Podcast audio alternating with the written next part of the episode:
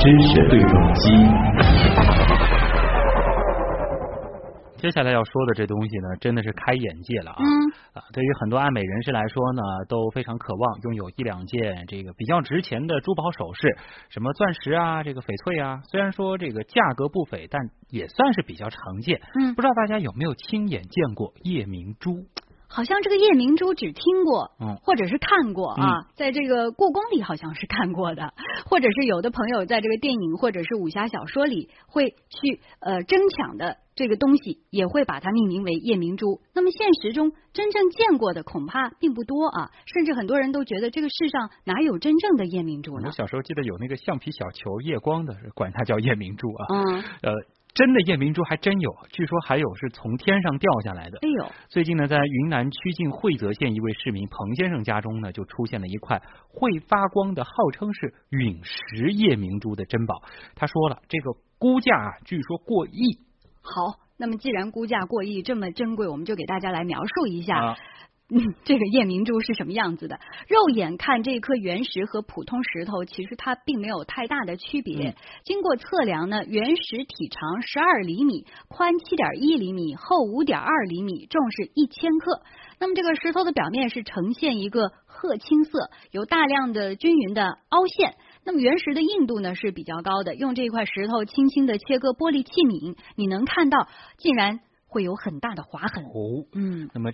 乍听上去呢像块普通的石头，但其实它的这个神奇之处啊，就在于光照之后，据说呢，这个用手电照射这块石头几秒钟，夜晚呢就能够明显的看见绿色的光源，哦，并且可以持续很长时间。嗯，根据收藏这块石头的彭先生说，要是在太阳底下吸收几分钟的光热，它可以持续发光。三天三夜，哎呦，那真是夜明珠啊！这一共有三层颜色的光源，一层绿的，一层淡蓝，最里面呢还是白的。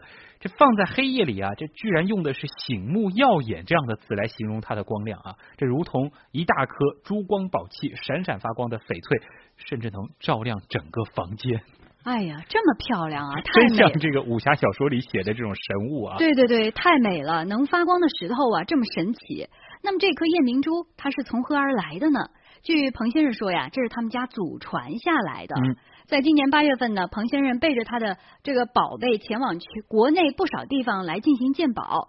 北京中博文物检测鉴定中心和上海纯道艺术品检测中心的专家都认为，这是一颗距今有着一亿多年历史的陨石夜明珠，嗯，而且呢有非常高的研究收藏价值，市场估价上亿元，嗯，合着一年值一块钱，一亿多年的历史上亿元啊，嗯，这彭先生说，呃，当鉴定完毕之后呢，这就引起了不少收藏家的关注和兴趣。据说呢，有一位英国的华裔就致电给他，起初呢是出价三千六百万元要买，后来呢又抬价，这出到了五千六百万，想要收藏，但是呢都没有达到彭先生的心理价格。他认为呢手上的这个陨石夜明珠价值不菲，收藏呢也要找个有缘人。嗯。彭先生真的是收藏到了这个宝贝啊，但是对于大多数人来说，并不了解这个夜明珠到底是什么奇特的宝贝，它从古至今又有着什么样的传奇故事呢？那么接下来我们通过一个短片一起了解一下。夜明珠是一种稀有的宝石，古称随珠、悬珠、垂棘、明月珠等。通常情况下所说的夜明珠是指荧光石、夜光石。它是地球大地内的一些发光物质，经过几千万年，由最初的火山岩浆喷发，到后来的地质运动，集聚于矿石之中而成。含有这些发光稀有元素的石头，经过加工，就是人们所说的夜明珠。从固体物理学角度分析，夜明珠的基本材料都是无机盐类结晶中的激活晶态磷光体。根据激活晶态磷光体中激活剂的不同，可将夜明珠分为两类：一种是永久发光的夜明珠，它不需要借助任何外界能量进行激发，而是靠自身含有的激活剂能自身激发而发光；另一种是长余辉蓄光型夜明珠，也就是必须靠外界的日光、紫外线等光源激发后才能够发光。当然，天然的夜明珠是极稀有和罕见的，也因此成为了古老文明中一个自然、历史和文化之谜。纵观中国历史，传世珠宝是层出不穷，那这也成了不少商家追逐利润的幌子，在不少。珠宝批发市场当中呢，号称夜光碧啊、夜明珠的工艺品比比皆是，高至一两万啊，这个低的价格的几百元都有。这我其实曾经也到这个地质博物馆这个去请教过，这个据说呢，其实人造的这个夜明珠成本是非常低的，所以大家一定要仔细的去辨别啊。嗯，那么这种夜明珠是经地质局检测中心检测，其实呢就是。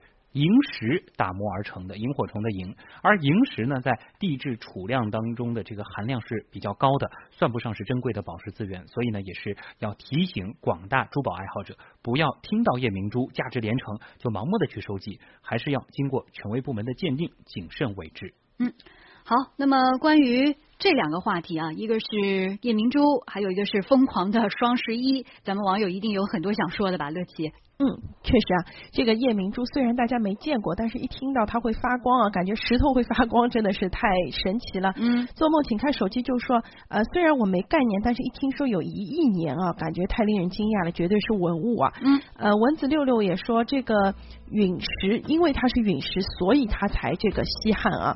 清风书斋主人说，不如卖了去换几套房子啊。但是这个陨石 确实它是这个价值连城的，不是说呃是这个。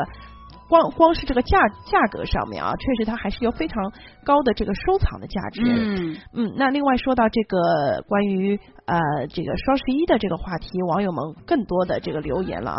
我看到麦麦麦子说，他说每年双十一我都是会提前先堆满购物车的，但是呢上当的次数也很多。去年我就买了个台灯。降价好开心，结果到双十二的时候发现又打了八折，更便宜了，真的是气死人上当了。而且他说过去和人家理论呢，人家也说这个是符合了时限的规定的，所以现在看到这种仅限今日，我也懂什么叫年年有今日，岁岁有九十九仅限今日，明天九十七了啊！哎，确实啊，还有这个呃网友说了，这个文字六六说这个中国文文字博大精深，用在这种地方太不靠谱了哈，最靠谱的还是坚定的。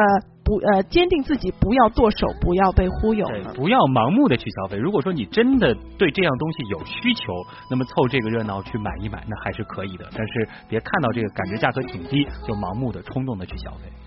好，这个这个时候您可以仰望一下星空了啊！送给大家这一首，可能很多朋友都很喜欢的王菲的《天空》。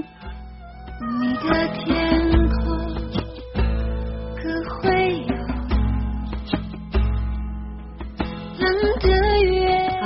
如果没有夜明珠，仰望星空感觉也不错。